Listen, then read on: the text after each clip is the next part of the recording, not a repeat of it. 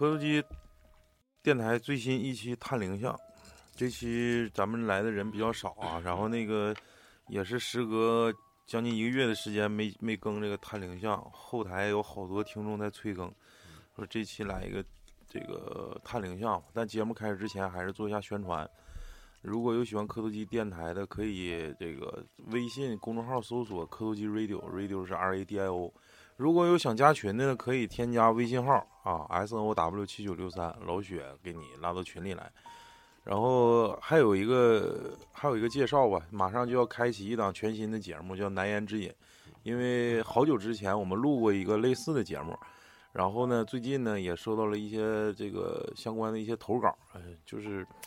有点像诉衷肠那种投稿吧，就是小时候或者是树洞，就是和树洞，就是之前经历的一些比较脏的一些事儿，然后可能跟外人或者最亲密的朋友都没法说啊。通过这个不一定是脏事儿吧，就是就是就是难言之隐，嗯，就是反正挺脏的，嗯。然后这块儿也是前期做一下介绍，那个那个那个前前期的一个一个一个介绍啊。然后呢，这期节目就正式开始啊！跟那个老雪还有什么那个你说了，他还挺有表现欲的。嗯那个我们的视频准备开了，你没给人家说视频的事儿这块儿你自己说。就是磕头机的号准备开了，最近正在筹办中。那个开了会第一时间通知大家的，敬请期待。那里面都会更些什么呀？你跟大家说一下。就是一些。录节目的花絮片段，还有一些咱主播的欢乐日常。嗯嗯，行，有有有兴趣的大家可以关注一下，就添加微信 S O W 七九六三，问他，然后添加好友的就是说那个叫啥名了，然后他回复你之后，不是他加你删了就行，直接 删了他就行。对他就是个工具人。来吧，这期正式开始啊！我们一共四个人，我是超子，我是老李，嗯，我我是大北，我是老许。呃，那就让那个老雪，这这投稿老雪接的比较多，你先先来一个呗。我这几个都都不算鬼灵异，就是比较有点吓人了，惊悚。行行行，这是这个粉丝是三四岁左三四岁三四岁的时候，我跟我爸妈一起睡嘛，那小时候嘛都都在一起，然后我睡在最里最里侧挨着墙，妈妈睡在中间，爸爸睡在最外面。然后呢，脚对着房间门，我可能是天生的夜猫子嘛，就不太太困，就自己跟自己在那玩儿，就玩着玩着呢，突然发现脚下床边的位置有两个人影，正常人身高，穿着类似古代人的黑色斗笠、帽子，又盖着黑色的纱巾，看不清五官，他们就站在那里一动不动，我当时满脑子都是。他们是鬼的想法，然后我想叫我爸妈，但又不敢喊，就只能不断的晃着我摇晃着我妈妈的胳膊，也不知道为什么呢，我爸妈那一天睡得特别快，睡得特别沉，怎么摇也摇不醒，我心里当时就妈卖皮了，就吓得就快崩出来了，就突然听到旁边邻居家老式挂钟当当当的声音，敲了好好几下。然后这个时候呢，再眨眼，发现那两个人影就已经不见了。然后我爸妈也醒了过来，慢慢的就是，当时我可能也是吓坏了，就慢慢就迷糊就迷糊着了。然后第二天呢，我就把整个卧室房间门前后翻了一个遍，除了一把扫帚之外，就是什么都没有。这个事儿就过去了。就简单的就是，我看到了两个人影，戴着斗笠，穿着黑色衣服，黑色纱巾。他也没有之后又说有什么，呃，发烧、头疼、脑热之类的都没有，没有。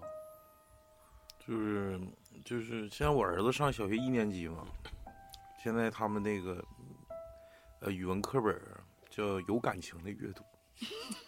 你 就是我，我就 我就不知道你在这说啥呢，你知道吗？不是，哎，他说这个让我想起我之前讲过的，我我同学在他家也看着过一个类似于这种戴斗笠的穿。我这有一个听众投稿是是咱们那属于娘家人呗，我我我媳妇她她家乡就是伊春的，她投这个稿也是就是这个灵体也是同样的装束，但是我可以讲一下，插一个这个故事。这个事儿呢是发生在他哥们身上的，他这个哥们跟他关系特别好，但是这哥们儿有个毛病，就是喜欢打架，嗯，不不不爱吃喝，不爱抽烟，也不爱啥，就是没事没事就老闹，就老闹事儿。可能是属蛐蛐儿的。善舞就是上午的一个一个人，然后呢，就是有一天呢，这个投稿这个哥们儿呢，正好跟他在一起吃饭，然后他就讲了一个，呃，他吃饭的一个故事。然后他之前还跟我，呃，给我一个前情提要，就是说这哥们儿呢，前段时间刚没过多长时间，就是他给我投稿之前没多没多长时间发生的一件事儿。呃，有一次他上哈尔滨出差，然后到哈尔滨出差的时候呢，晚上就是到迪迪厅蹦迪，但那地方相对乱一些啊，就现在好了也也是相对乱一些，不太好。然后就跟人家打起来了，打起来的这个人呢，就是就是被打这方呢。还是一个派出所的一个所长家孩子，就是相对来说就是茬子了。对对对，大水冲了龙王庙，呃，那也不是，不是不不是这个意思啊，就是说白了就是太岁头上动土了，嗯，结果后来家里花了很多钱，这这个事儿才私了，没造成什么太严重的一个后果，然后就人家要了一笔比较大的钱，嗯，巨款。然后呢，家里人就想办法，就是就是开始到正题了，家里就想办法。说咋样能给他化解？就是这个他妈老闹事儿呢？应该也不是说这孩子平时也没有啥坏毛病，也不是说像人家欠欠的那个，就是反正就是总是在关键的时候控制不好自己的情绪。家里就想办法，然后他俩就是在喝酒的时候就就讲家里想的这个办法。嗯，说有一天晚上就是这个打架这个孩子呢就回到家里了，就是晚上正好也是吃完饭八点多，夏天。八点多回到家了呢，发现那个自己的父母呢已经准备好一桌饭菜，然后呢，父母呢还有他，包括他本身呢就很少在家里喝酒，基本上就没喝过白酒。嗯，准备一桌啊四菜一汤，然后摆的整整齐齐的，然后还放了一瓶白酒，然后他就问父亲说：“爸，你这这么晚了，我吃我吃完饭了，搁家，完了不是搁外头我已经吃完饭了，回家你整这一桌菜，你俩没吃啊？是咋回事？”然后就老头说：“嗯，我俩不吃，我俩等明天早上再吃。嗯，我俩出去一趟，上你姥家住去，你自己搁家。然后他自己就搁家睡了，大概睡到两凌晨两三点钟的时候，嗯，他他的那个卧室正好对着客厅的那个桌子，结果两三点钟的时候一泼尿就给他憋醒了，他就想起来尿尿，结果一睁眼从被窝里爬出来，一睁眼看见。”那个桌子上坐了一个，就是你所谓的穿着斗笠的、披着黑纱的这样一个老太太。她明显能感觉到，因为是夏天，两三点钟，基本上天都已经稍微有点亮了。嗯。她看见那个人呢，呃，老太太身脸上就满脸的褶子，皱纹很深。那么清楚？对，特别清楚，就是给她的感觉就是明显就是那块坐了一个人，然后她就害怕了，然后结果就是，她就把脑袋蒙到被里头嘛，不敢看。就露一个小缝往往外看，结果发现那老太太发现他在看他了，回头看了他一眼，结果对他笑了一下，他就再也没敢周开自己的被子，直到第二天早上六七点钟，这时候呢，发现这个六七点钟这这个老太太已经不在了，那个管儿就没必要再玩了啊，要不你就大方的哭哧怼里。完了呢？完了就没了。我问你这个听众有没有什么继续那个还有什么后续吗？他说没有什么后续。我说那个那性情发没发生改变？嗯，他说也没发生太大改变，但是现在不不怎么闹事儿了。但是他爸他妈，我感觉把这个四个菜整整齐齐的摆着，还有一瓶白酒，这应该是有点啥说道吧？对呀，所以说他分析的是家里找他看事儿，应该是人家嘱咐的，说你在家摆一桌，然后晚上找人去。给你办了，但是前提是得让那小伙自己在家。哎，你你讲故事里的这个主人公，他看着的这个装束的人是在哪儿啊？他是三四岁的时候，然后在他家都睡睡着了嘛。嗯。然后他爸妈睡的那天睡得特别沉。小时候他就小时候一般小孩不都比较那啥，爱作爱闹嘛。白天睡觉，晚上清醒。他就到晚上了比较清醒，然后想。溜达溜达，一醒的时候，就是他也是，不是看的不是很清楚，就看到那个脚下的床边那块站着两个人。哦，在床边嗯，我那个朋友当时看着的也是在餐桌上，嗯，他是头一眼看着他是在餐桌上，第二回看着就是在客厅里面。也是站立的嘛。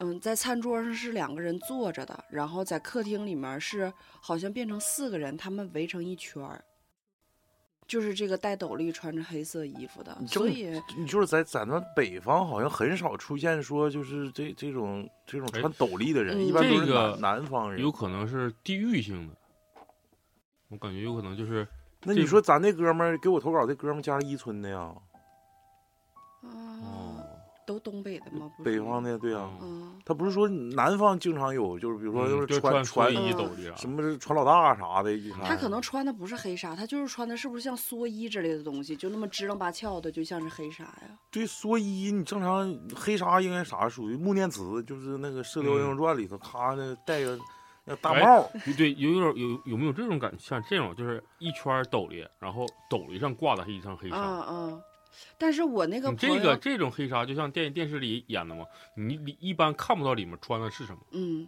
就是只层黑纱能看到它罩着。全是从那个不是斗笠是斗斗笠是有点像雨是衣是，你是说是不是草帽子呀？我我我说的，他那个斗笠是他戴的那个尖尖的帽子。啊，就越南帽。嗯，对，对对对对，从那儿垂下的黑纱，老雪说的也是那样的，是不是？对对对，斗笠我认为是那种草衣呀、就像披风那种啊，草衣、我知道那个不叫蓑衣吗？蓑衣 斗笠是帽帽子，帽子，啊，那就是越南帽呗。蓑衣是那啥。衣服，嗯，你声为啥这么大呢？你没给奶茶。喝的可能是。行，说你说，那你说呀？喵喵到操到我了，啊，到你了。行，下一个，下一个，别等等他。没有，我就感觉这个东西挺特例，因为刚才你说那个他也在餐桌上，然后是是是啊，我我那个朋友看见也是在餐桌上，我就觉得他是不是会是有一个类似于什么样的特性？是一个职位或者是啥？哎对对对对对比如说像牛头马面土地佬啊什么之类的。对他应该有一个特特定的一个什么东西对。什么差事。嗯，我就到时候下期就是这，反正也挺碰巧的，正好这个我这个投稿的确是他嗯说穿穿的这个斗笠。这个节目下咱可以我百度一下子，查查相关资料，咱下期节目可以继续分享。老李学不是老李，老雪学给自己挖坑了，让老雪查。老雪，你这任务留给你了啊。嗯，你来吧。咱们有个听众投的稿，声音还是有点大。你就说吧，我给你调，有动态调整呢。零七年还是零八年呢？他在老叔家的加工厂里干活，农村租的房子里面停电，还是没活干了。天气挺热，呃，就厂里的人约着去太湖游泳。本来玩的挺开心的，回来的时候呢，说想上厕所，正好那边有，就寻着就去了。回来的时候就觉得，就上完厕所啊，回来就是觉得特别累。也寻思回去还能洗一遍，晚上也就八九点钟了。他一个人就去宿舍隔间去洗澡。那个时候条件都比较简陋，就在隔壁。洗头洗到一半的时候，就听到有人叫他。他以为是他老叔，就回了一句：“哎。”洗好了呢，呃，就回宿舍了。拿着洗衣粉，就寻思再去洗洗衣服嘛。余光瞟了一眼厕所，发现有双绣花鞋，还哼着那个有声哼着歌的声，就去看看，你问问谁呀、没有人答应他。然后他洗完衣服晾衣服的时候呢，老叔也在，就问今天他洗洗澡的时候你在隔壁叫我了吗？老叔说没有啊。他想，哎，那可能听差了。那时候还没有智能手机，晚上没事就躺床上用那个翻盖手机看小说。看着看着呢，就有点迷糊了，想睡觉，拿着手机就睡着了。突然感觉有人摸他，脸上还有那个头发丝儿，就是头发在你脸上划过的感觉，然后就醒了，发现一动也不能动。然后他就看见有一个女的，穿的那个玫红色的睡衣，趴在他身上，就吓一跳。想叫呢，他也叫不出声。突突然那女的就一下伏在他的上面了，笑着就问他，腾空而起，悬浮了。嗯笑着问他：“我漂亮吗哎呦我去！？”他他妈的吓得就是尿都 快出来了，特别无助，呃，一下就醒了啊，就是突然一下就醒了，就可以动了，然后就就是想上厕所，就是肚子疼，疼的有点发麻，就是还冷。这样呢，完了他拿着手机去的，完了感觉啊、他就是他也有点懵了啊、他也不知道是梦还是现实。两点四十三，他那时候看的手机，上厕所了，上着上着呢，就听到有那个拖鞋踢他的声，踏踏的。这时候他 他就汗毛就立起来了，鸡皮疙瘩掉一地，头发都立起来了，吓得提起裤子就跑。刚回宿舍，还没有缓过来呢，他寻思就是用手掏枕头底下去掏烟，你知道吧？他结果一掏，发现好几根女的头发，吓得就不知道怎么办了，一夜没睡。然后呢，身体就开始没有劲儿，冷汗冒冷汗，还发抖。第二天呢，他叔叫他来吃饭，他也无精打采，他还说：“我白天起来了，昨天晚上的事儿都不记得了。”完了就又开始接着就是正常第二天的那个活动，就干活啊。然后他叔说：“你咋感冒了呢？洗澡冻着了吧？”他说：“可能吧，寻思去打打点滴，然后也没好。完了，这是就是又到晚上了，他就觉得特别的害怕，就是不敢在自己在在屋里待着。然后这个时候，他跟他姑说了，他姑就说，就给他出哈吧。出哈巴，出哈的意思呢，就是他们那边的叫法啊，就是立筷子的意思。哦，哎破破，哎，说是不是可能在太湖那边游泳，碰到塌塌脏东西，他们那管儿那个脏东西叫塌塌，就 T A T A 这个塌塌木门，这啊，对。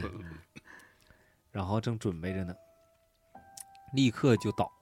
他说这样不行啊，说有人如果出哈没出，立起来就不行啊，魂儿吓掉了，在外面三天如果叫不起来的话，就会变成野鬼，人就会变成傻子了。然后打电话回家，叫他干爹九公来，说是家里挺厉害的一个人。呃，来了呢，就让他穿上肚兜类似的东西，带来的东西呢是那种五谷画圈点，然后还有一个七星灯，把他给用那个黑狗血做的什么红绳给捆着了，石灰铺着地，然后我们每个人的头上都戴着红布，九公呢拿着那个柳树，其他人呢拿着桃树枝，就开始打鬼。门窗上呢都贴了符，大门儿给也开了。他们就是准备，就是拭目以待啊。点灯呢还要去看点说是灯不能灭，不然魂儿就不能归归到身上了，就不好了。就在这时候呢，他突然用力挣脱，九公说：“鬼来了，准备符。”他们就看到门边上的草木灰有风吹石灰铺地的，就是有脚印儿，在那个已经显露出来了。完了，非常紧张。这时候，当时门关好了之后，贴上符。他叔说：“不行啊，这小子挣脱的更厉害了。”然后还伴随着鬼叫的声音，特别恐怖。九公呢，这时候就开始骂那些难听的话，然后这个屋里这个灯啊就闪的不停。鬼叫声呢，这个可以参考那个老的那个《聊斋》那个片头那种声音嗯，啊，比那个尖叫声还有点吓人，又有哭声又有笑声呢。这这时候九公就叫他们赶紧打，一打鬼就听到那个叽叽的那种，就滋滋那种疼的那种刺耳的那个叫声，你知道吧？就是就滋儿滋这这，咱们一我学不上来啊，就那种声音，一般就是用人人的声音是学不上来的。说鸡鸡的叫声，就就是打鬼那种，这就就就是就就那种，然后就开始拿那个朱砂泡的那个米酒开始撒，鬼一碰到了就闻着一股焦糊的这个味儿，然后一阵一阵的那个起旋风。他说的时候呢，我都能看见他在那个在发抖，就是这个当事人跟他说这个事儿啊。嗯，然后我听的呢也是一愣一愣的，表情也有点扭曲，可能我觉得这这不是说骗人的。最后呢，这个结局呢就是把那个鬼封在了罐头瓶子里，丢到江里去了。然后呢，那个呃符呢是护身的，说那个之前他们那个房子呢没有那个两瓦盖，完了用预制板搭的，就会容易被鬼跟进家门儿，就这么一个事儿。没有什么，没有那个可能是没有大房梁啊，或就是者没梁哎，对对对对，就是没随便，用那个预制预制板搭的那个房子，没有什么正经的大梁嗯，啊，知道吧？嗯，可这就是简易的一个小房。完了说这样的房子，如果说你晚上碰上什么东西了，就会被被容易招着啥？哎，对对对，被被跟回来了，就跟到家里了。有的可能就是门有一些特殊的结构，可能会把这些东西挡在外面吧。他这个意思就是，嗯啊，这就是一个简单的啊，那这个就是他九宫在做法的时候，他是不省人事的那种状态吗？不是不是，他这个故事里面没说在九宫是就是睡着还是醒着，没说，就肯定不是，因为他还叫他们打鬼呢，肯定是醒着。对，不是，他不是啊啊，他也是醒着的，意思是那个人可能也是有点迷迷糊糊啊，因为他被捆上了嘛，嗯被鬼鬼被那个狗血绳他不是主人公吗？不是不是，这是主人公给他讲的事儿，完他又给咱们哦说的一些个哦故事。哦哦哦哦，相当于转述啊，就是啊，那我懂了，那我懂了，那意思就是说肯定是招着啥了，嗯，嗯，然后也是，那为啥立筷子没立住呢？就是魂儿啥的可能不在这块儿身边或者咋的。这当时就吓吓跑了几个，这魂儿吓跑了几个嘛。反正他，我感觉他这个说的故事应该是属于南方那边的，对，太湖嘛，肯定是江苏一带嘛，偏南方那嗯边儿江苏一带，女鬼还有什么九叔啊、九公啊什么的，都都那边儿。他他什么的，嗯，还有鸡鸡，他这个女鬼可以，你知道吗？你讲一个，没有，我这集是惊悚的。我你先讲个惊悚的我还在回味那女鬼呢。嗯，这是我们另一个比较，嗯，妹子投的稿。比较妹子是谁？哦，对，是妹子投的稿，嗯女的。就是我是一名艺术生，啊，艺术生。高中在哈尔滨的一所职高学美术，那个时候我还很年轻，然后学校黄了。那时候我在学校住寝嘛，寝室里寝室里面几个女生关系都不错，嗯然后记得当时有一个什么教育规定，就是高中生取消晚自习减负，对，嗯那时候减负，然后所以五点左右就放学了。那即使没有晚自习吧，那时候大部分学生还是选择就是每天放学以后自己去找外面的老师补补课嘛。然后我们寝室连我在内，大概有四五个人，就都去了我们班主任开的那个英语班儿，补补英语。补课班呢离学校比较远，我们每天就是补课补到晚上八九点，几个女生嘛都一个寝的，就一起坐公交回学校，也比较安全。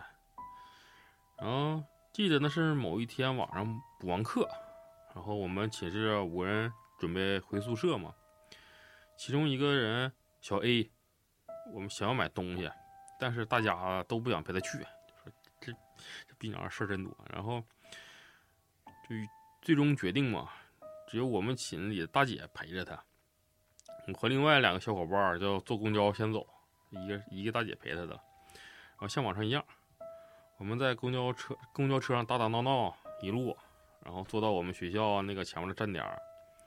这里先说一下那个当时那个地理环境，我们学校比较小，算是坐落在那个居民区里面，后面是中医大学、中医药大学。我们学校与旁边居民楼紧贴着，然后构成了横着的一排楼。就是哈尔滨基本上老楼区的学校不都这样吗？就学校跟楼区都连着，都连成片。有的时候特别像哈那个哈尔滨师范啥的，基本都不分学校跟楼区了，嗯都在一起。嗯。然后这排楼与大学与那个学校大学还有一条小路，我们下车的地方就是中医药大学的门口。嗯通常在这个站点往前走半条街，然后拐进小路才能走回学校。如果你不拐，一直走就到了一家邮局。当时我左右手一边挎着一个小伙伴儿，就往学校那个路上走嘛。但是还有十几米到路口的时候，发现一个五五十多岁的男人，然后把我们给拦了下来。当时的月份记不清了，也就是深秋还没入冬吧。刚入冬，但是这个男人好像非常怕冷，非常的怕冷，穿了一件特别传统且很厚的那种军大衣，拉绒的，嗯嗯，拉绒的。他个子很高，怎么说也得一米八九吧，还是个光头，挺招风的这。然后虽然我们身旁的路灯是橘黄色的，但是照在这个人的身上吧，你会感觉这个人很白。他一手扯着一侧的衣襟儿。然后手揣手揣进怀里，好像要藏那个藏什么东西。然后他对我们说：“小姑娘，能不能帮个忙？”我们当时几个愣了一下，说：“然后我就说嘛，那个什么忙啊？”男人说：“我想去送信，但是脚崴了，去去哪儿去送信，啊啊？送信啊，因为那个邮局嘛啊路口嗯一转是学校嘛，一直走就邮局嘛。然后他说：“我想去送，我想去送信呢，但是脚崴了，一步也动不了了，在这等十多分钟了，也没人帮我。你们帮忙把这个信塞进信封里，信塞进那个信箱里呗。”啊，说完他就把衣服拽开，把信那个从怀里递了过来。我自己认为我防范意识还可以嘛，但是一碰到这种那个装弱势群体的人嘛，就是有点那啥嘛，嗯，心里想法比较多，嗯，然后当时总感觉哪儿不对劲，也没多想，没多想，我就伸手要去接。这个时候吧，我小我的小伙伴儿看我要接信，他好像反过来了，就连忙小动作拽我拽了我一下。他这一拽，我好像就清醒了，立马就知道哪儿不对了，就连忙拉着两个朋友就后退了几步，说：“我们有事儿，有事儿。”然后两个朋友对这个人本来也有些抵触，就附和着跟我说：“叔，我们有事儿，帮不了你。”然后我们几个转身就往前走了几步，就拐进小路里面了，就那个小道小道里了。嗯小道里也没有灯，我们就越走越越快。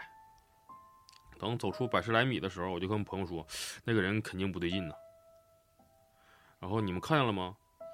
刚才那个人拿着的不是一封信，而是一沓子信。没错，是一种是特别特别厚的一沓子。那一沓子信呢，看起来特别白，特别新。就就想，啊，等会儿，啊，这这句话不是啊。然后我当时还跟朋友确认了一个细节，就是这个信上没有写地址。哦，我接着说，而且那个人不说了吗？他脚崴了一脚崴了，一步也走不了。这十多分钟，能不找人把他送进医院？那旁边就是中医药医院呢，居然还在那站着一动不动找人送信。然后我就边说边扭头，打算往后看一眼。这一看，我才真正害怕。那个说自己一动一步都动不了的男人，刚才还在距离路大概十几米的位置，现在正在路灯下的路口的路灯下看着我们。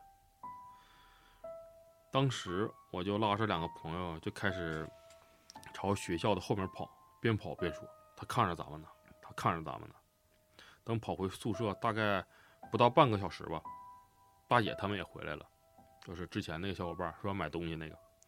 我把这个事儿和他们讲了，大姐说他们也碰到了，但是没敢接。也就是这半个小时里，这个男人一直站在外面没什么人的街道那儿，晚上九十点钟崴着脚，坚持让人送信。然后，单现在单纯的想想，可能是个不知意图的变态或者是神经病，嗯嗯嗯，就这个故事。就是没有没有出现任何灵异，是吧？嗯，但是但是很奇怪，主要是有点吓人，因为一帮小姑娘是回家的时候喝是学校的时候，你最开始你说他穿的衣服很厚，然后穿了一个类似于风衣的那种那个大棉嗯大衣的时候，我以为是一个变态狂，你知道吗？嗯还，还还是个看个筋儿啥的，鸡儿，是。他可能坏人。哎，但你说，比方说他真是坏人的话，他的目的是啥呢？那一沓新信封，可能就撒上那种迷魂香，迷魂香仨女生全能迷上吗？不对，接触这个迷上吗？这个我不太清楚。但是反正据网上宣传说，那种东西，有的说是药效很弱，一会儿就醒；有的是说是药效很强，就是你闻上以后多少？啊，嗯有的说是就你闻上以后，没过几分钟你就走不动道了。嗯，也有可也有可能是那种他可能只是个单纯的，精斑，这这东西就跟那个疫苗似的，有的人体质强嗯，打完疫苗就 主要是没反应，大牲口就抗造，是不哎是？对 一沓厚信封，你也不知道它里边装的是啥，有可能是信，有可能是别的东西。万一真是你说一沓子厚信封，也不知道这个厚度多厚。如果是真的特别厚，里边装点迷药，药量特药量哎，特别大呢像。是不是像人家说的那种，就是借命的，里面放着钱，然后我给你。关键老许还说了一点，他那顶上没有收信人的地，址，没有收信人的地址。他这个是跟那个小伙伴确认过以后的，他是意思就是那个信封上连收信人都没有，还都没有是说没有地址啊？没没有地址字儿呗，就是没有地址，没有嗯收信人的地址，有字儿应该是没有收信。然后信封特别新我估，计他可能就是一个单纯的精神病吧。上面肯定是有他的子孙，在那抹的，那不能吧？就是变态。嗯，我估计就是变态这个，故事就比较嗯吓人。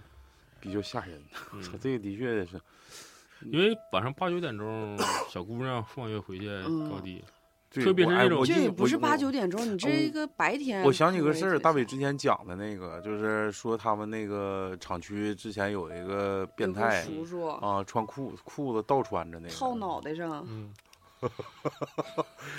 太他妈变态了，太他妈吓人了，太吓人！那会儿第一期讲的吧？第一期，嗯，哎，第一期，哎，第一期 这鸡巴吓人。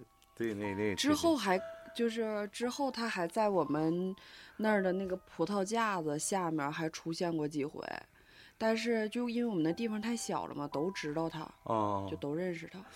哎呦，你你半夜遇到过这种什么玩意儿，就奇怪的事儿吗？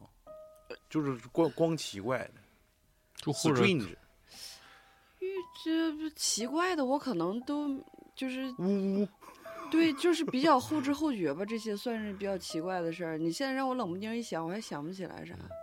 反正我感觉女生要是说你成群结队还行，你要说嗯单独自己一个人出去碰着这种事儿，肯定害怕，肯那定害怕肯定，的呀，就得他妈跑了，我操！跑我感觉我要是我的话，我都不敢跑，我就会竞走，竞走，就是快步走，还不能让人看出来，就竞走。就是那个叫啥，少林足球里周星驰吃完俩馒头，把鞋扔那儿，噔噔噔走了。老李，嗯，不是大北讲一个，嗯，我我讲一个是二群的那个李大果给我投的一个稿，我 香秀她老公，小鬼儿，嗯。我觉得这个这个真的是，哎，不知道为啥他当时跟我说他家是绥化的，我就觉得他家应该是，安达的，嗯，完了，但是我没问他，后来结果他家是青冈的，不，他家真就，那他家真就是安达的。嗯完了，他还给我来句：“这你都算出来了，一下整的我不知道说啥了。我”我说没有，因为我随话我就知道有安达，别的我不知道。嗯我觉得他给我说的这个事儿，呃，挺玄幻的。就是他说他大概小的时候，大概十二三岁那年吧，有一天他和他小伙伴儿就夏天晚上待着没啥事儿干，他俩就是咱小时候没啥玩的，不都出去捉迷藏去吗？嗯他俩就那那他俩就说咱俩就藏猫猫去吧，完了他俩就去藏猫猫去了，藏来藏去吧，就是当时也没走太远，他们搁那个平应该就是像农村似的，就搁他爷爷家旁边儿就藏藏来藏去，就藏到一个就找着一个破房子，完人家还没啥人儿，就没没有人儿，他俩就上那破房里去玩，抠哧抠哧这儿，抠哧抠哧那儿，完了连藏猫猫，玩一会儿不知道咋了就睡着了，结果后来睡睡不知道怎么就醒了，醒的时候呢就看着一大家子人就搁那儿吃饭。桌上都是好吃的，啥排骨了、鱼了，还有酸菜白肉啥，就全都是肉啥的。这家给他和那小孩乐的呢，寻思就搁他爷爷家旁边，那人家肯定房前屋后都认识啊。他俩也没多想，完那家人还挺客气，说：“哎，你那个说，肯定问说你是不是谁家孩子？那是不是没吃饭？就直接在这吃一口吧。喝完了，人家就就让他俩就是哎吃吧，还挺客气的。他俩也没客气，他俩直接就上桌就开造。结果吃到一半呢，就听着他爷就喊他，就听着他爷就出来喊他来了。他刚要答应呢，就是饭桌上有个阿姨就赶赶紧就给他喂点吃的，就那意思好像说你赶紧吃，这还有这么这么些东西呢。就他当时也没没多想，就寻思就在这旁边也不能咋地。他一他就听他爷一喊他，他每次要答应的时候，就旁边就有人喂他饭吃。后来他也没管，他就继续在那吃。结果吃着吃着，小孩能吃多少就吃撑挺了。完撑的半天，就是他俩就寻思，哎，就一一吃撑着了，你就没有再往下吃的欲望了。这时候又听着他爷搁那喊他，等等会儿，我听特别沉重的呼吸声。我也听着了，我也听着了，老许我听着了，嗯是你呼吸的吗？是他，我刚才也听着了，完我我一直在瞅老李，还我就没敢看。谁呀、他是我吗？你小点声，跟像打呼噜似的，吓我 吓我一跳，什么逼玩意儿？我说讲到哪了啊？嗯就是他俩吃饱了之后，又听着有很多，就很多大人在外面就叫他俩的名儿，还有他听他爷爷家狗叫唤，嗯听着这个动静，完一听着这个动静呢，他就开始肚子疼了，完了后背就开始冒冷汗，他就是就感觉他马上就要睡着。我咋还这是能听谁呀啊？哦，是我。你这你把麦拿离远点，我后背都麻了。谁到了？我说这咋还有声呢？你 上外屋地吧。这不吓唬人？你怎么 后期配音，你也瞅我都能 喝害怕了是喝是的？呃干到哪儿了？哎呦我操，大哥！说他俩，嗯、他就听，就是听着他家狗叫了之后，他俩就开始肚子疼，然后后背就开始冒汗，然后他慢慢就失去意识了。但是在他失去意识之前，他就看着三对绿色的眼睛。结果后来他爷来找他，就给他领回家了嘛，就是也是就是好像又烧纸又怎么地的，就整醒了。后来他爷跟他说，当时找着他的时候，发现他那屋地上全都是就是蜘蛛啊，还有烂的烂死的猫和狗，还有几个耗子啥的。他说他还好点儿，都吐出来了，但是他那个小伙伴就不行了，都上医院去开刀去了，胃里还有碎的砖头渣子。然后哦对，最主要的是还有一个上锈了的螺母，但是他俩吃的时候一点都没感觉。后来他俩在医院躺了一个多月才好，他到现在就是胃病，就是还有胃病，就胃都不太好，就吃隔夜的这种饭菜啥的都会坏肚子。然后当时就我就问他嘛，我说这个后来没说是到底是咋回事儿啊？他说他俩去的那个房子吧，是一个孤寡老人在那块住，嗯然后呢，这个老房子当时塌了，完了有个老头儿还是老太太就搁里面没了，就一个老太就一老人搁里面没了。然后我说，当时啊就是家里人喊你们是咋回事？是发现就是、啊、叫魂呢，还是通过什么做法呀，还是咋的？他说没有，当时就到饭点了，完了他俩家大人就发现吧，这俩孩子咋还没回家呢？嗯，就要那找。然后关键是他们都路过那个房子好几趟了，喊他俩，他俩都没听见。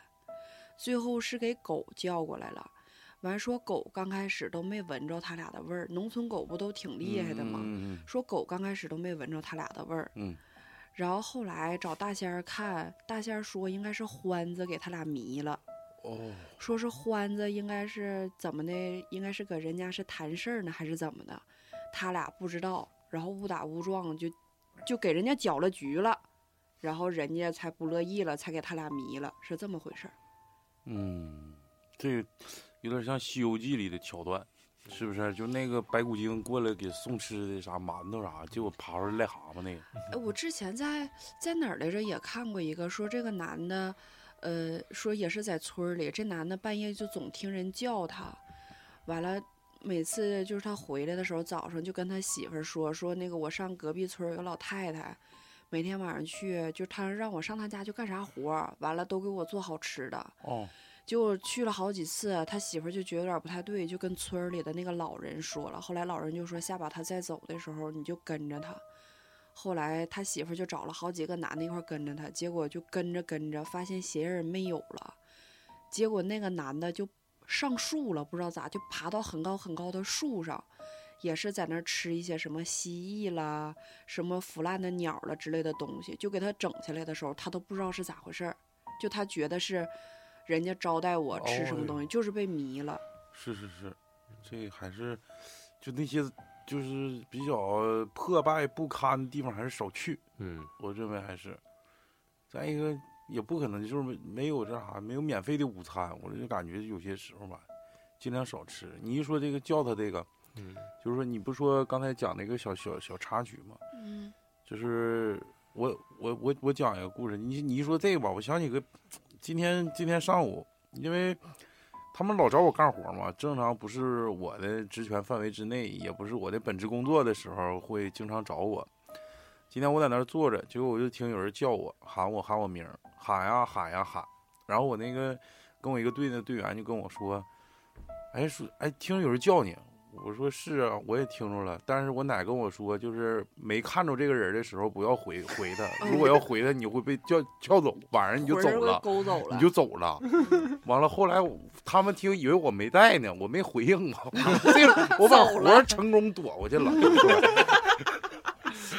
奶奶说的话还是挺对的。但是我要讲的是啥？那个队员那天我们喝酒的时候，他讲了一个故事，他是一个当兵的，而且特别唯物主义啊，没有特别喜欢鬼故事，灵异故事，特别喜欢。我说你有没有遇着过？他说我都听的都是长篇的，什么就是鬼故事，就张就是类似于什么鬼吹灯啊之类的。嗯嗯他说真实经历的比较少，但是他有一有有一件事儿吧，就特别好奇，就那他是啥兵种？他是属于边防兵，他当时是，呃，挨着北朝鲜。他说在这个河这边就能看着北朝鲜的兵在，那是吉林那边呗，就是吉林延边延边，鸭绿江、那个哪儿不也是吗？吉林延边长白山哦那那、是俄罗斯，不好意思。黑河呀，对，绥芬河、讷河，我想的是，啊不不是不是叫啥河就来着？绥芬河、绥芬河、黑不是，俩字嗯你接着往下说。嗯漠河哎，漠河，对，嗯，对，然后他是就是属于北朝鲜那边的，我经常就会有时候就挺好奇的嘛，他这个兵种，我说有没有啥危险呐？有没有脱北者？他说啥叫脱北者？我说就是北朝鲜混不下去了，上啊有，那这不游泳游过来让我们不整回去？我说整回去，我估计这人就够呛。我说回去得让人金三胖干死。他说那不反正不干死也差不多。完了他说讲当地一些。嗯，小吃啊啥的，好多都是朝鲜服务员儿。说那朝鲜服务员儿呢，都是朝鲜高高官家的孩子，要不一般都过不来，要不就是都黑到这儿了。基本上就是这这两种。我说那你你给我讲正题，你跟我说这个干啥呀？你给我讲鬼的呀？讲和服务员有关的事儿。他就讲了一个这个他站岗的事儿，因为他那个属于边防站岗，每两个小时得换一次岗，就是嗯无论是冬天夏天，不管是这么这么勤吗？两个，刮风下因为就是怕困嘛，哦然后然后那个出现事故。对对对，嗯因为那边防嘛，跟正常的咱们、嗯咱们是咱们这可能市里啊或者一些重要岗位也得是两个小时站一次，他那那个站时间长了也受不了啊。几个人轮呢？他们那不知道几，一个班那没问几个人他就跟我说俩小时一个岗，然后正好有一天呢，他是晚上两点两点上岗，两点上岗呢，他就是正常去，把那人替回来，他搁那站了大概也就五分钟，下一个人就过来了。我操，下人过来说，他说你来干啥来了？说我上岗啊。这这刚几点？我刚站五分钟，你闹呢？我刚搁这站多少？他说你再看看表，几点了？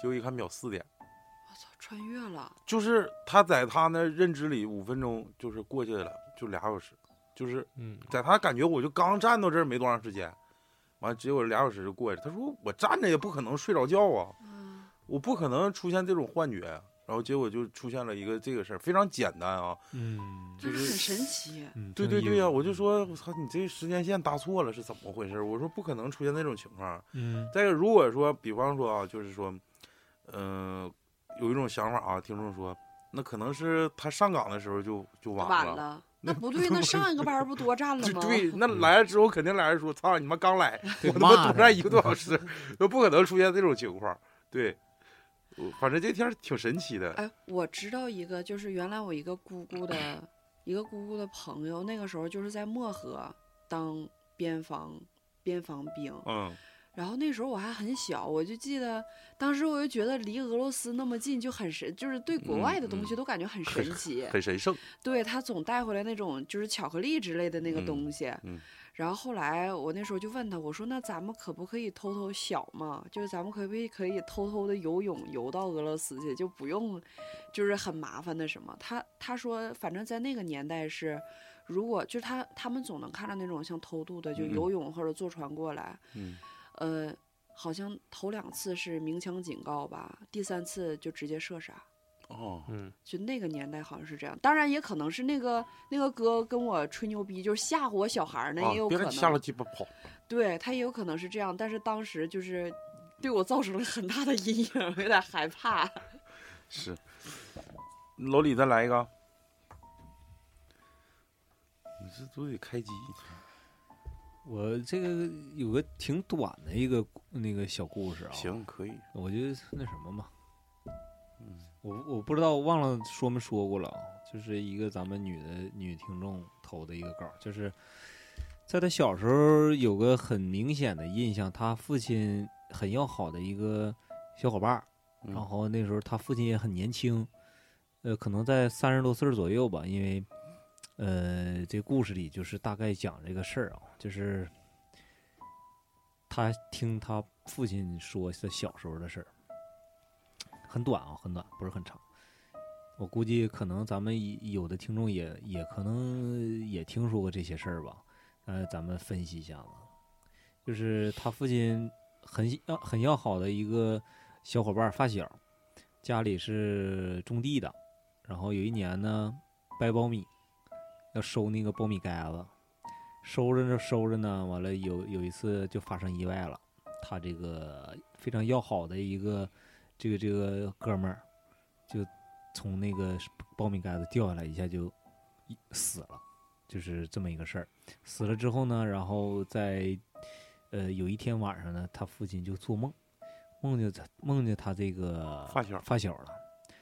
完了，他这发小就说：“走啊，我带你玩去，跟我走啊。”然后他父亲就是在这个梦里就突然，都都都都已经经过很很很久了，就是又聊天又，是很真实。他父亲以为他不是梦呢，然后就说到：“哎，你走啊，跟我走啊，我带你回我家呀。”就是想让他跟他走，想让他父亲跟那个发小走。然后他父亲突然就想起来了，说：“哎，你不是死了吗？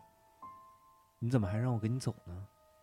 这时候呢，这发小就是微微一笑，然后他父亲一下就醒了，就这么一个事儿，没了。完了，他父亲想一想，可能如果说当时跟他走了，或者怎么着，可能是不是他父亲也没了？你这个吧，我想到那个之前 Siri 的投稿，你有印象吗？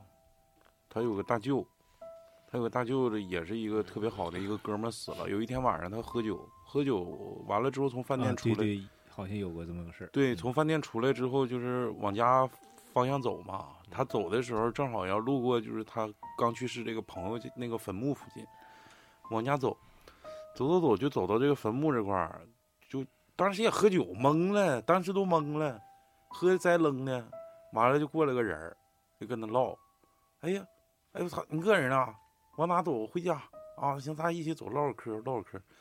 啊，说最近咋样咋样，身体怎么样怎么样？结果他后期他就感觉走着走着感觉不对劲儿啊！我说，我看着这人不是刚死吗？跟他说话的人，结果这时候远方来个车开远光灯，一下子他就感觉缓过神儿，旁边一看这人没有，他刚想说，哎，你不刚死吗？就这时候对面就来个来个大车，拿拿灯晃了他一下子，一下就过来了。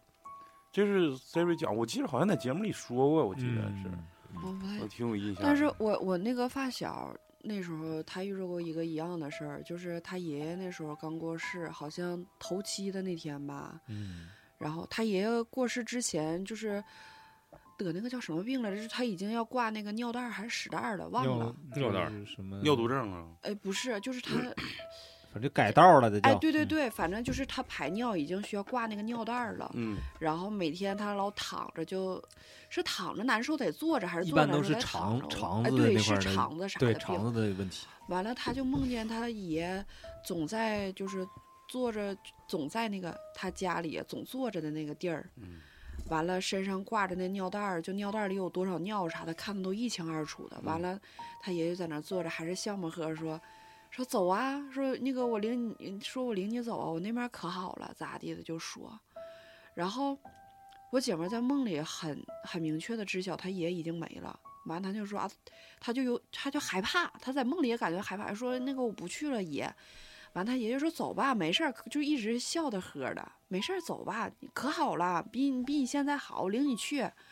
完，我姐们就害怕，就往后退，说爷我不去了。完了，她爷好像就是，本来那个时候他挂着那个就行动不便嘛，就感觉他也好像嗯，就是想要起来还不太方便那样，就是其实以一个病人的状态，他那样很合理，就是很艰嗯难的起来那样的，就要就想去领他的手，就说走走，我领你走吧，我领你走。嗯，完了，后来我姐们儿就是没去，然后他就害怕，就吓醒了。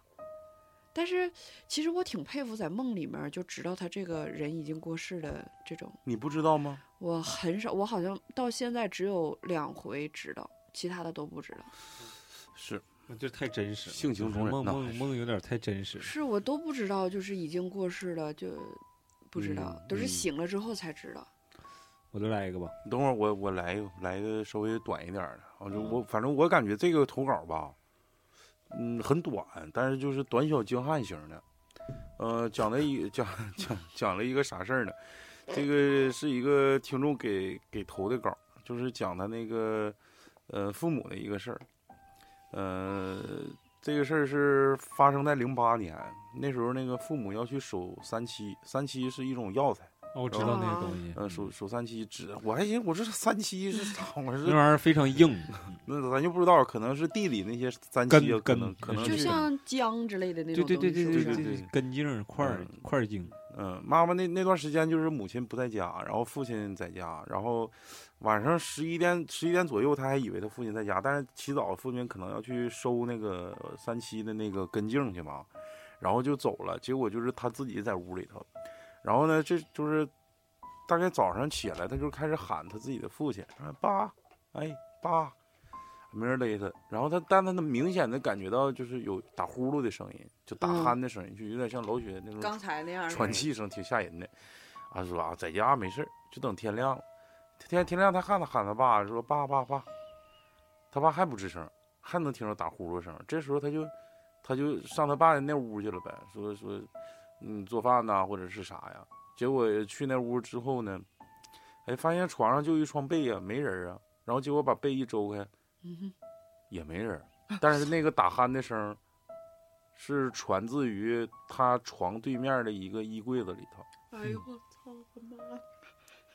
我头发都立起来。了这个打开里面有一没有，当时七是吗？当时就吓跑了，他就不在家了，出去了，然后就这事儿就讲完了。有有可能有可能是对，猫，就是短小精和精悍的。有可能是猫，没有猫吧家里？他说他感觉的那个声音是从柜子后面传出来的。他说柜那个柜子跟那个墙之间大概有十厘米的缝隙。有可能是猫。那不那不嗯他家没有养猫，那养猫了，他指定跟我说了。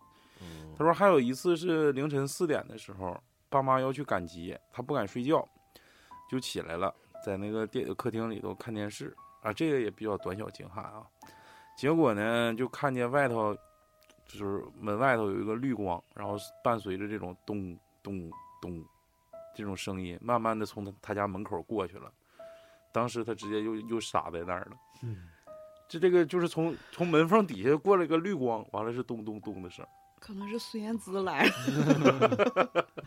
我操，绿光你！看老老雪脸就绿了。不是，这第一个的确挺短小精悍的，就是他他他他说，呃当时他跟我说，就是他给我虽然是文字描述，但是我能我我已经就是感同身受，就感觉我自己在把那个被子揭起来，然后看自己的父亲这个蜷缩在被窝里，结果发现自己的父亲不在，那个打鼾声从那个柜子里传出来，我操！我当时都傻了，你没问他，你应该让他把柜子打开看，看他爸睡立柜里了。站着睡。这是边防的，武警官兵指战员。睡五睡五分钟之后，发现两个小时之后了。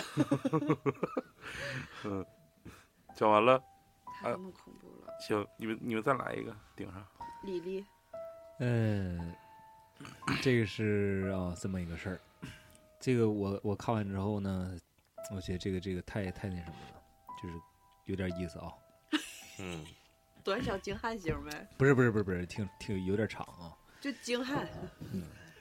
就是短，起因是这不要七月十五了吗？完了家里呢给老人上坟。我家有个说法，就是考大学的呢都得去祖坟呢念叨念叨。然后我和我爸他们就回屯子了。晚上在亲戚家喝酒，酒过三巡，菜过五味。我爸给我讲的啊，就差不多一六年夏天那会儿，我爸包了个活儿，在辽宁本溪，是给个水库安装一些水位啊、监控啊、路灯啊啥的。然后呢，事情发生的时候呢，是一天的清晨，就在四五点钟的时候，因为在山里啊，山里的水库，我爸觉得呃少起啊，起得早，寻思早上呢钓会儿鱼，给工人加加餐。完、我爹呢印象贼深刻，他支了两把杆儿，一把是三点六米的啊，一把是四米五的。一开始前呢一个小时左右还挺正常的，后面就开始水面上又起雾了啊。我爹一开始也觉得没啥，后来我爹把那个三米六的呢来了一个正口，我爹就把那个一扬杆儿，可是发现钓上来一条死鱼，拉上来，对，哦。就有这条说法，钓哎，鱼那能钓叫叫什么口来着？那天我刚听过。哦，我也看过，叫正口，啊，对，正口死鱼，哎，对，什么嗯。钓鱼正口，就是那意思，你钓上来个死鱼，但是钩嘴是正张开的。好在那个啊，鱼嘴上。对对对对对对，然后啊？这个，等会儿等会儿啊，我问个学术的啊，嗯，正口是啥意思？就是正中他的口里。我跟你说啊，就是正常！我跟你讲一下什么叫正口。我跟你讲什么叫正口，就是这个鱼漂突然啪下去一目或者两目，就非常明显。一目或者两目是啥意思？鱼漂不有格吗？对对对，就是啊，一个格叫一目啊啊，然后就是就这个这个，两格是不是叫两目？哎真厉害就我说的对不对？学会我告诉你不是我抢答了告诉你什么叫正口，或者是就是就是碗口啊就是就这个这个漂呢下去这个非常明显，这个叫正口。有的呢可能是小鱼在逗钩的时候，就是漂轻轻轻的上下动，嗯，然后有的就是唰下就下去了，那个哦就非常明显，你一下就是就不会钓鱼的人也能看出这个漂有鱼了。哎，对对对，动的了，这个叫正口啊。然后呢，你还想说什么学术问题？正口什么？正口死鱼。啥是偏口？偏口是一种鱼，我知道。偏口是啥呀？偏口是一种海鱼啊。啊 啊，你接接着说。蛤蟆。喇嘛。然后那个那天我这我也是看了一下这个，哎不是，这还有一个嗯能钓上来死鱼吗？嗯，理论上是钓有上有有有这种可能性。那就是抡呗，就那钩咵咵个不是不是不是，它是怎么回事啊？那天我还真特意看了一个科普科普类的消息，应该是刷抖刷那个什么某抖音音某音儿啊抖音某音抖音儿那个看的，就是一个专非常权威的一个钓鱼人啊爱好者说的，说应该是有这种可能性，但是他没遇见过。就是说，如果说这个应该是这个鱼已经挂在你的钩上了，在你撇撇下瞬去的时候，间死了。不是不是不是瞬间，这就是底下有个就是死鱼，底下有正好有个死鱼，然后你扔下去了，扔下去之后，然后挂上了，啊然后就在可能有水流的过程当中呢，突然哎来了那么一下，因为水是在一直在流动的嘛，嗯或者说它周围会有一些别的鱼啊，突突然就是碰了这一下这个死鱼，完了这个死鱼一下子又动弹了，把连带你的钩还有你的漂儿，啊，你一提，哎，来了一个 那还正口，啊，对对对对，有这种可能，个偶然因为性太小了，，对，你听我说千为什万分之一。为什么会有这种可能？因为你在钓鱼的时候，会有时候钓会钓上来一些别的东西嗯，啊好，，比如说鞋呀、或者乱七八糟那些水草啊钓上过鞋吗？那倒没有，掉破鞋吗？破 破鞋有过，钓上来钓过过凯子吗？水草啊，乱七八糟的东西。哎，我钓过马子吗？就是就是很很有很多奇怪的东西啊。哎哦，那这个是那天你分享给我的吗？我一因为我前好像是我前两天刚看了这个，啊，你说吧，接着说，接着说。嗯嗯，问完了啊，科普完了啊，大家我帮大家问的啊。啥是正口？然后呢，我爹一扬竿发现上来钓钓上来一条死鱼，拉上来那条鱼呢都臭了，鱼眼睛都没有。完，我爹一开始寻思也也没当回事儿，解完钩扔了之后呢，就发现那个四米五的竿儿也开始黑漂了，黑了就是黑了一下子啊，就是也是正正口动了一下对黑了一下也是你们的黑话呗。对啊对对黑漂了，就是漂一下进去了就没再上来，没了这叫黑漂，真他妈知道了吧？啊，那是钓着鳄鱼了吧？鲸鱼，然后呢，这个一扯上来之后呢，发现 一扯上来之黑后呢，漂了啊。一扯上来之后呢，嗯，发现勾上来了一缕人的头发，哦，还是个女的，头发。那肯定是那长头发，那他妈有男的吗？然后我爹就慌了，他就嗯赶紧把这个就收杆走了，你知道吧？嗯，还有一次呢，也也是发生在这个水库。当时呢，我爸他们为了赶工，昼夜轮班施工。当时是夜班，他去给工人们送饭，他就在那个水库的大坝上走着。这时候呢，他看见水面上有个东西，用旁边那种工地用的大探的大大的那个探照灯一照，就贼亮贼亮那种啊。他照上一看，瞅了一分多钟，发现是个河漂子，哦，就死尸呗。哎，面朝天，在水面上飘着。嗯，他刚要喊人，就发现那河漂子突然就翻面了，啊！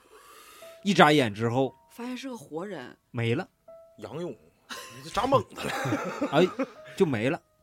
我爹拿那个灯杆儿啊，我操！就是这个找也找不着。后来呢，问工人也没瞅着，就这事儿给我爹吓够呛。混合四百米接力，因为在水边上工作灯暗了。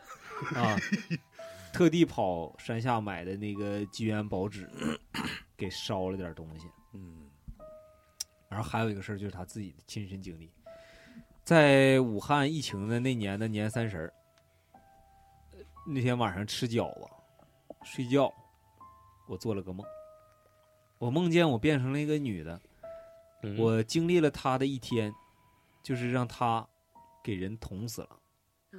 就是操他，就是当那个女，就是变就是主成那个女主角呗，啊就跟你似的呗。嗯，对，吊死的那个。胸口上一刀，大腿两肚两大腿两刀啊，大腿上两刀，肚子上两刀，就是那种疼感都贼真实，然后我就哭醒了，哇哇哭的那种。是他被捅了还是他捅别人啊？就他当时他被捅了，他当时是那个女的嗯，啊，然后呃给我妈也哭醒了，然后呢，我妈就安慰我说没事儿没事儿，就是个梦，别太当真。但是真正的吓人的是，我妈接着我做了一个梦，我也没当咋回事儿，完不哭了就回去接着睡觉了，然后我妈的梦开始了。我妈醒了之后呢，梦见那个女孩的坟墓了，特别特别清楚，贼真实，就是那个女孩的坟墓在一片山坡上，周围种的全是黄豆，还看着那个女的墓碑了，照片什么的都看见了，但是看不清那个墓碑上刻的字儿，只能看见了一个照片，是一个二十多岁的一个女的，和呃一开始我说结果跟我妈的形容都对上了。就算这样呢，我和我妈都没怎么相信。结果呢，就我和我妈这个梦，连续做到了初四，就从三十那天开始做，一直做到了做到了初四，给我和我妈都整慌了。当时还有疫情，但是呢，管的没有那么严。我和我妈也就是偷摸的呢跑出去下屯子找个人给看了一下。完了，那个仙儿的意思是，我年前烧纸祭祀的那段时间呢，老半夜往外面跑。的确，那时候我也晚上出去包宿啥的，路过十字路口啥的呢，可能惹回来的。他说那个女的呢，没人给她烧纸，怨气大，正好还碰上我那会儿阳气低，就跟上了。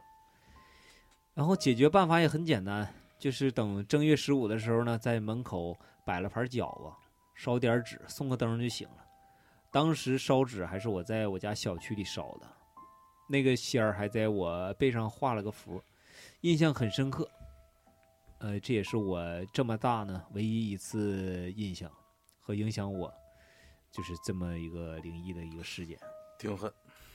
哎，我想先问一下钓鱼那事儿，你们晚上出去就是或者是早上天不亮去钓鱼，为啥老那个时候钓啊？呃，那时候鱼愿意上钩，愿意比较活跃，愿意吃东西。说白了就是出去胡扯就拉。嗯，但是那个在野地里干点谁正经人半夜出去？嗯 对，然后再一个夜钓，有人就是特别喜欢夜钓，因为啥呢？特别安静。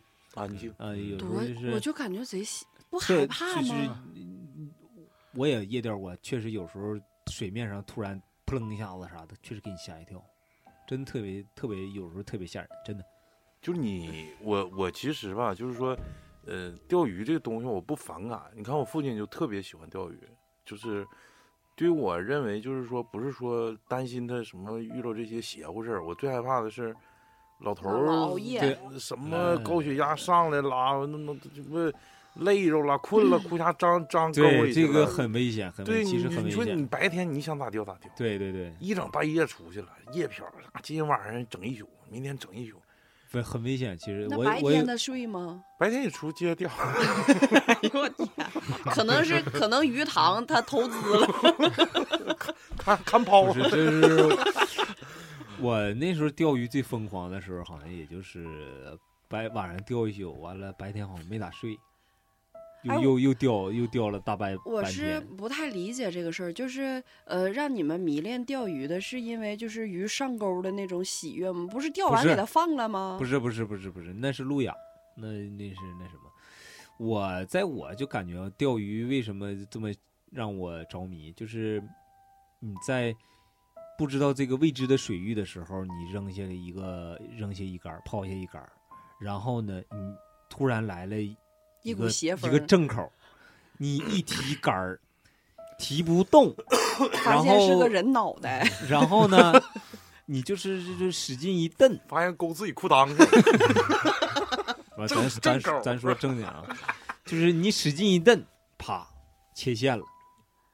然后这时候你的切线是啥意思？就就是子跑了子。线断了啊，小我说的子线啊，有时候可能大线，大线一般不会折，就子线，因为就是这个杆儿啊，第一这不是杆儿吗？前头是拴着一个大线，就是主线，嗯主线下面还会拴着那个子线，子线二线拴着钩，啊，子就小子线是啷那儿，哎，对对，子线拴着钩，啷个，然后那个子线断了啊，这个时候就是兴奋就来了，这就得肯定是就得拿个大鱼。网下去捞去。不不不，这肯定是一个大鱼，不是大鱼的话，它不会把你的子线嗯，切断。线抻折。嗯，你知道吧？就这时候就兴奋点来了，赶紧换，再换换那一个粗一点的子线，再接着往里干，接着这接着就想整。但是我觉得白天你说你钓的话，我都能理解。我就晚上在那种大店子里荒野而且就我自己一个，人儿，呃，晚上啊就是带个头，灯啊，紫色，儿的。是 上班我们从你那儿回来，就是马路牙子边上就有他们钓鱼的，一人一个小紫灯。那俩男的就坐在马路旁边儿，我们差点压着他，冲我的啊啊嗯哦！贼他妈吓人。嗯，这个这个就是，你不钓鱼的，不是钓鱼人，你不理解这嗯真的个夜钓不理解的魅力所嗯在。咱也不用感觉，我也害怕，我我哦我也害怕我，肯定不去。就是咱七个人去，就是他妈磕头机妻子去，我都不一定去。真是我觉得咱们要是七个人并排钓的话，不是，咱我都可以，不是，我把可以，边那俩，我我我去给你们下挂子去，下个地笼，你整个电网。鱼全电了。哎，老老老雪讲个惊悚的，我等会儿我我这不行，这俩不哎，我我说一个吧，我说这是咱们一群 for you 投给我的一个故事。我觉得这女孩儿其实挺逗的，她就是，嗯，她总能碰着这种奇，也可能是比较信吧，她总能碰着这种奇奇怪怪的事儿。他给我讲的是有一次她下就是掉魂儿了，然后因为他每天都是骑摩托车上下班嘛，然后他家地库是那种就是就像咱们那个地库不都是那样像塑胶似的那种吗？哦嗯环氧地平，然后他就进地库的时候，稍微就是一拐弯，结果啪嚓一下就就是拽了。这个我非常能理解，因为原来我骑电瓶车的时候，有一次也是，就是在我们那儿地库停车的时候，当时我记得对面来了一个应该是宝马的 Z 四吧，就是一个小跑，我印象很清楚。我寻思我骑电瓶车我也不能差事儿啊，我非 常！非常，我非常一个帅的拐弯儿，准备把我的车停到车位上，结果还没到不是你那电动车也有个车位啊？那都得停到车位里。结果我非常帅的一个拐弯儿，直接就就趴地上了，这家他们给我磕的。然后他就是他一拐弯儿，直接也是摔出去了，当时就摔懵了，就是呃再睁眼睛的时候，就感觉自己已经躺地上，就是啥时候摔的，咋摔的，疼不疼啥的，一点感觉都没有。是个正口，当时应该。嗯，当时其实因为他都进地库了嘛，速度也不咋快，就除了腿卡破了，其他的啥事儿没有。就是可能当时有有点吓懵了，躺地上就是半天也没转过沫儿来，到底是咋回事？就缓半天。然后后来自己活动活动，看看胳膊腿啥都没事儿，他就给那个车给扶正了，停好车就回家了。说他走道上，他还搁那安慰自己说没事儿，就是卡一下，糊糊毛吓不着。完了，后来当天晚上，她就开始有点低烧，先是大概三十七度五这样。完了，她老公就说说你是不是骑车让风给呲了？完你就吃点药，赶紧睡觉吧。结果他吃完药还没过一会儿，真就睡着了。完了，早上一量体温呢，还是有点低烧，就三十七度五这样式的。嗯然后就是，但是除了就是有点儿，就像正常发低烧那样，就头有点昏昏沉沉的，其他的没有什么特别大的感觉。然后接下来这种好几天，他一直都是这种，这三十七八度、三十七八度，一直都是有点低烧的这种。当时他一直在吃退烧药，然后情况就是白天吃了药呢就能稍微好点儿，但是一到晚上五六点就天开始黑了，就开始发烧，就开始起来了。哦，后来他就觉得有点不太对，他就寻思我先上医院查查，别啥事儿，发低烧一般不都是发炎吗？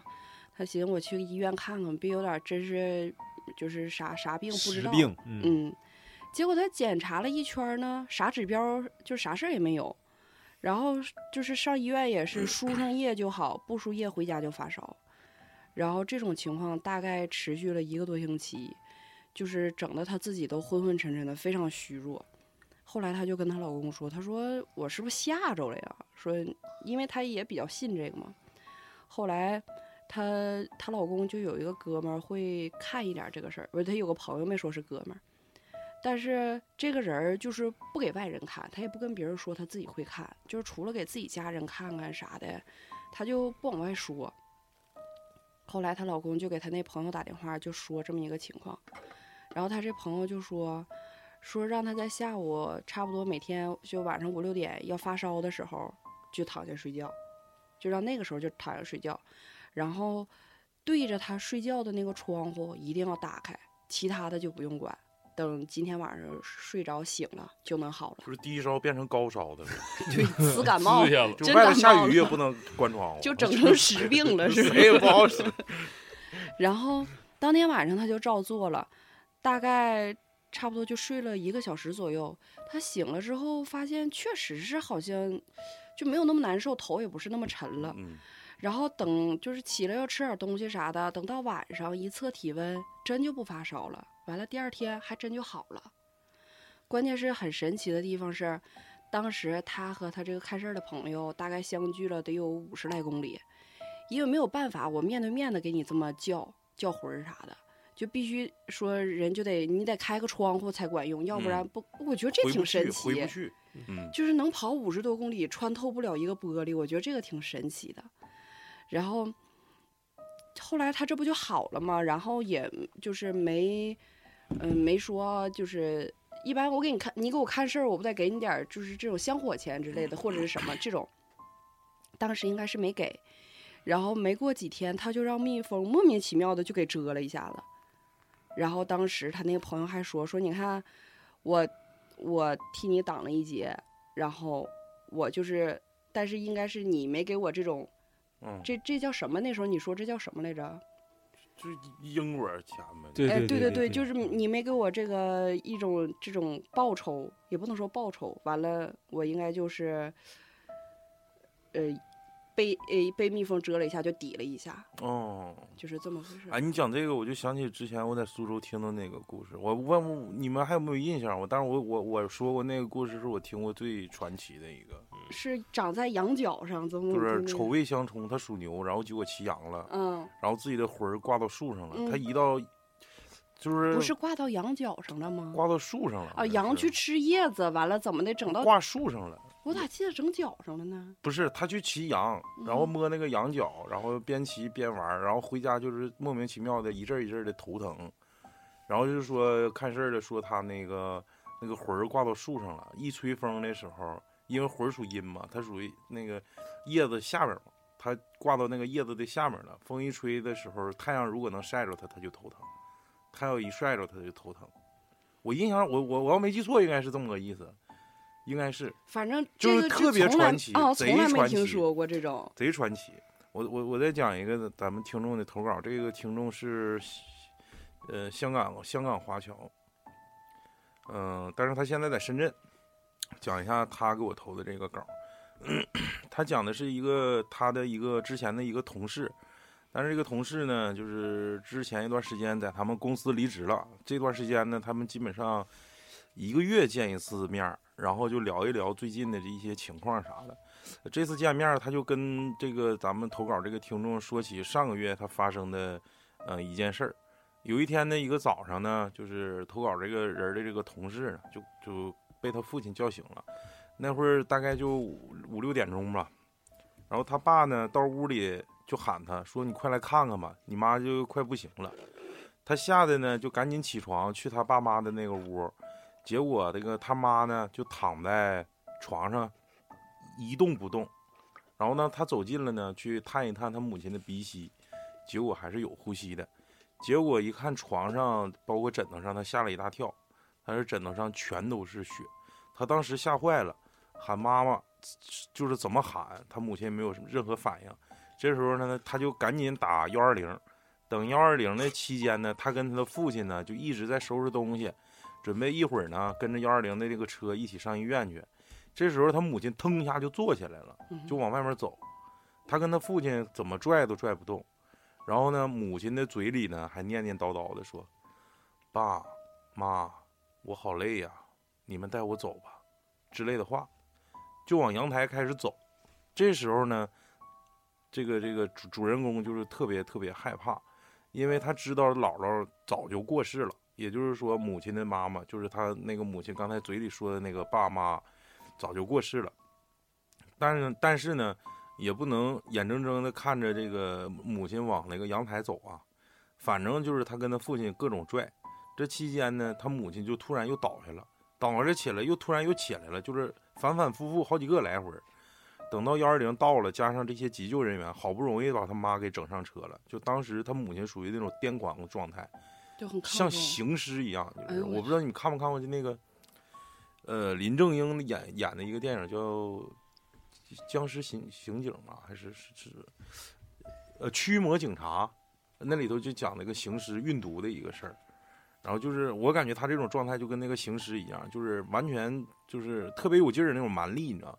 到了医院呢，医生跟护士也折腾了好半天，打了两针镇静剂，他妈这才睡下。完了呢，说到这里，他就想问，就是当时他俩聊天的时候，他就问说：“你母亲那个血是怎么来的？”然后说，他这个他这个同事呢也是非常纳闷，就是说大夫说，如果出现这种吐血的情况呢，有可能就是呃心脑血管疾病啊，脑出血或者是啥会从鼻子里或者是嘴里出吐吐血。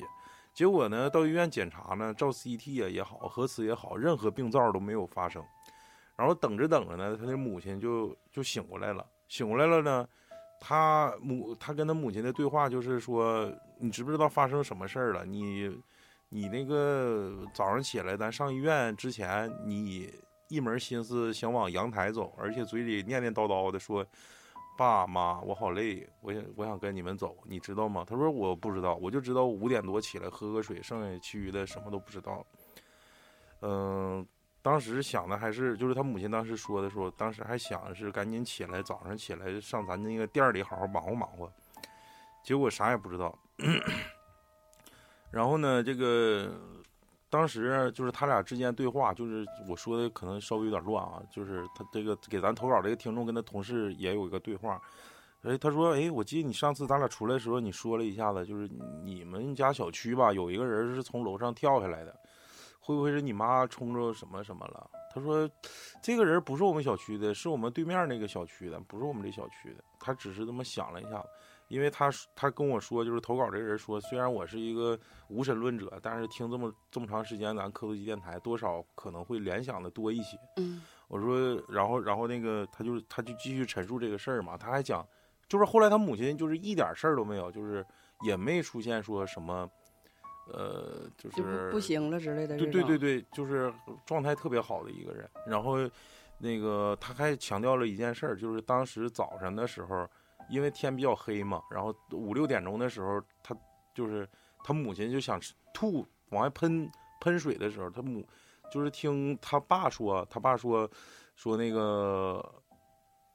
呃，在在他旁边，然后那个就听那个，感觉他母亲就是在嘴里在嚼一些什么东西，就嗯，就咯吱咯吱咯吱咯吱的那种声儿，然后寻思，哎，是不是鬼压床了或者啥，就开始开始推他吧，嗯就叫他，然后结果他也不醒，然后突然一下就坐起来，坐起来之后往外喷了一口，他以为这媳妇儿是精神病啊，往我身上吐吐沫呢，然后把灯一开，发现自己脸上全是血，就是当当时就是到那种程度，具体冲着啥了不知道，但是他感觉应该是他自己的姥姥跟爷爷，他那后来检查之之后，这些什么血啥，从有没有什么脏器什么损坏没有没有任何病灶都没有发生，嗯，然后找人看事儿的说，他说他家是红白相冲了，然后这可能是一种南方的说法吧。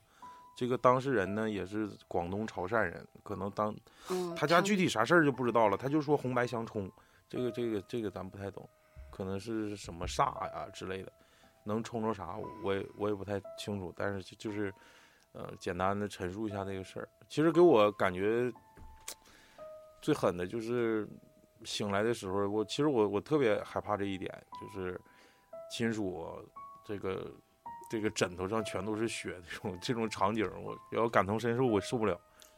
我我我我我比较比较我我比恐惧这个较害怕他嗯可能是不动了，然后你去探他的鼻息这一点嘛，我可能比较害怕这一点。啊，万一要是停气儿了，嗯，挺劲儿，多交点物业费就好了，嗯，和物业没关系，那是采暖啊的事儿，都别乱说啊。多交才暖。哎，我再我再讲一个，也是朋友带给我的。嗯这个，他说他感觉应该是离魂儿的这个事儿。嗯，就是有一次他在他姥姥家住，然后晚上他姥姥在客厅看电视，他姥爷在屋里面躺着。他说他也没啥事儿，他就也躺着就睡着了。后来躺着过一会儿，他就觉得他从床上起来了，完了就上客厅去了，还看着他姥还在那看电视，还看着电视里演的是啥，他就喊姥啊，说你咋还不睡觉呢？但他姥就没听着，就没勒他。他又说一遍，他说姥你咋还不睡觉呢？他姥又没勒他，还搁那直勾就搁那瞅电视。他说：“哎，奇了怪了。”他说：“咋的？我也没没淘气啥，你咋不勒我呢？”他又走的离他姥可近了，就说：“说姥，你听不着我说话呀？你咋还不睡觉，还搁那看电视呢？”他姥依旧没反应，就在那直勾的瞅着电视。他说：“我当时一下就毛了，然后我赶紧就回屋去喊我姥爷去，结果我姥爷一点反应也没有。当时他说我的感觉就是特别的心慌，就害怕。为啥我就说话谁也听不着，就是谁谁就就都没反应，大家都对我没反应。后来他说，后来他自己回想了一下，当时他可能睡了也就二十多分钟，就是没睡多一会儿，但是就感觉好像动不了，但是一瞬间就醒了。嗯就是哦，是这么回事儿，就是后来他想，他大概就睡了二十多分钟，然后就在意识里面就感觉好像昏天暗地的，然后不知道怎么突然一下就醒了。醒了之后，他赶紧又到客厅里，就瞅着了情形和刚才一模一样。他姥在那看电视，他姥爷在旁边躺着。嗯当时他就可害怕了，他不知道该不该叫他姥儿，因为嗯当时看的那电视，试验一把，对他看的电视节目和他姥的姿势啥的都是一模一样的，和哦刚才。完了，他就很小心的尝试说一句：“说姥儿，我刚才喊你咋没勒我呢？”他姥说：“啊，我没没听着你喊我呀，我没看着啊。”他一看他姥回了，完了他就好像突然一下就是放心了似的。这时候屋里又出来一个人，姥，你俩还看电视？那没有，然后后来就没事儿了。但是当时他那个感觉，他说特别的真切。那就是灵魂出来了吧，肉体没跟着呗，或者说自己一种意识没说出话来。但是我觉得这个很神奇的，就是就是不像一个梦。我觉得它不像一个梦，它就像一个真的事儿。少女情怀总是诗啊，啊，啊，诗太多了。太他妈正口。还有吗，老李？没了，这这真没了。我说你你赠个菜吧。这你赠个菜啊，我赠个菜啊。我说一个，就是呃，我前两天在微博上看着的，呃，挺长时间，七月十八号的时候我保存的，嗯，七月十八号。就是我觉得这个事儿挺好玩儿的，因为这两个事儿之前也困扰了我很久。就因为头回上微博，对，你原来 挺好玩的。原来我们屯子没通吗？嗯，那时候就刷朋友圈了。第一个是上海延安路高架盘龙柱事件，这个应该大家都知道，因为我别吹牛逼，我肯定不知道的。我也不知道。你不是讲讲这个。哎，你们不知道上海就有一个，就是因为我原来离得近嘛，总去做活动的时候总能路过那个高架桥底下，它有一根桥的柱子上确实是雕了那种像金色的、像铜色的那种龙一样的，哪个高架桥？叫延安路高架桥，没。而且这个事儿很出名当时。就是根据网上的流传的说法，就是南北高架有几千个立柱，为什么单独只有这一个立柱有雕纹，而且还是龙的雕纹？嗯当时说的是当年打桩的时候就遇到古怪，怎么都打不进去，用了很多种方法。后来请来玉佛寺，也有说是龙华寺的一个呃老方丈大师，嗯大师一看说，原来这底下有龙脉，说不能轻举妄动。然后说大师当时用了自己毕生的道道行，诵经七天才放走地龙，顺利完工。但由于触犯了天条，大师也因此圆寂了。然后盘龙柱就是经大师指点而成。但是就我找到的这两个事儿，全都是有点类似于像破梗的那样。嗯说这个人说，但是真相是，当时一开始招来的打桩的那个施工队吧，只擅长打一般的建筑物，这种遇到坚硬地质层面的呢，就经验不足，就打不下去了。后来设计院就找来上海市政一个公司桥梁专家，姓张，然后他就带队就攻坚克难，用科学的建筑方法，说用了八吨重锤打桩，打桩的时候做好润滑工作，一天连续打桩十八小时。你说的这么脏呢？你算的真准，你你18想个点儿的脏那，是花梗。对，就是就是，我觉得他这个破梗让我很值得相信的，就是他这些数据很精确。嗯当然，他不精确瞎编的，我也不知道。对，然后，嗯、当时就后来就顺利完成了嘛。至于为什么当时其中有一根儿这个图这个柱子上面有这个龙的图案，是因为这根主的柱子太粗了，不美观，又为了防止可能给驾驶人员视觉造成阻碍，影响行车的安全。当时就找了上海油画雕塑副院长赵志荣来设计。赵院长的设计思路就是，这条高架桥就是上海的一条巨龙嘛，它需要日夜不停地运转嘛，所以就在上面雕刻了龙。然后说施工中也并没有任何高僧因此受到伤害，哦，因为这个事儿是我之前又看到很多，就是那种全国，传说。哎，对，好比广州的什么荔湾广场，北京什么锁龙井。哎，对对对，类似于这个也有上海的这一个，所以我当时看着我就觉得挺神奇。海眼。第二个也是很出名的，就是上海的徐家汇太平洋广场，呃，太太太平洋百货中心放《宝贝对不起》的这个，你应啊，该知道吧？我听过。啊，但宝贝对不起，我感觉好像是荔湾广场放的呢。嗯，不是，我还特意上网查了，还真不是荔湾广，荔湾广场是总跳楼的那个哦是啊走跳楼是谁唱的歌了？那个曹猛，啊，对，这个放《宝贝对不起》的，还真就是上海徐家汇的这个太平洋百货。他说，根据网上流传的说法，就是太平洋百货每到整点的时候就会播放《宝贝对不起》这首歌，说是解放前这里是专门埋葬婴儿的乱葬岗，为了安抚婴灵！所以用这首歌来循环。下班后空无一人的商场内，时不时的就能听到婴儿的哭声和笑声。真相是，太平洋百货徐家汇店是一九九三年开张的，那个时候没有手机，也没有电脑，但是商场总经理需要随时了解整个商场的销售业绩。说这个怎么办呢？当时就是整点音乐作为一种暗号就出现了，是为了提醒每个楼层的负责人该收集情报了。哦，就是每当音乐一起，就是相关的人员，你听着音乐之后，就应该带着你的小钥匙和小本子到各个柜台、收银台啥的，啊，背数你，就是哎，对实时数据，嗯对，背一下实时数据，并且在五分钟之内迅速报告给总经理办公室。嗯呃，对于实时的销售业绩，每个楼面儿只有手握钥匙的那个负责人才能掌控，就是你得拿钥匙去开那个装钱的那个小小小匣子。啊当时为了最快、最精准的收集这个数据，《宝贝对不起》这首歌就成了大家火速行动的号角。当时商场的一位业内人员回忆说，因为那个年代就草蜢乐队非常火，年轻人很喜欢，然后又符合商场当时这种流行领导者的一个定位，所以就定了这个音乐，和那哦个什么埋葬婴儿什么的没有关系。哦，我觉得这两个，我看到这个就是解了我一个很多年很多的这种年的一种一种就是遐想遐想。你记不记得有一次晚上，咱们群里发了一个，呃，就是在苞米地外面有个东西一跳一跳的，啊像一个人一样。那天像木偶似的那个。对，那哦天我也在网上看到这个破解的梗那个，背景音乐是这个就挺恐怖的。不是不是不是，他在车里录的，车里的背景音乐是《偏偏喜欢你》。哦，那我都不记得。但是前两天我看到这个的解密了。等我今天下了节目之后，我把这个发到咱们一群二群，大家公众号上，哎，对，发到公众号上。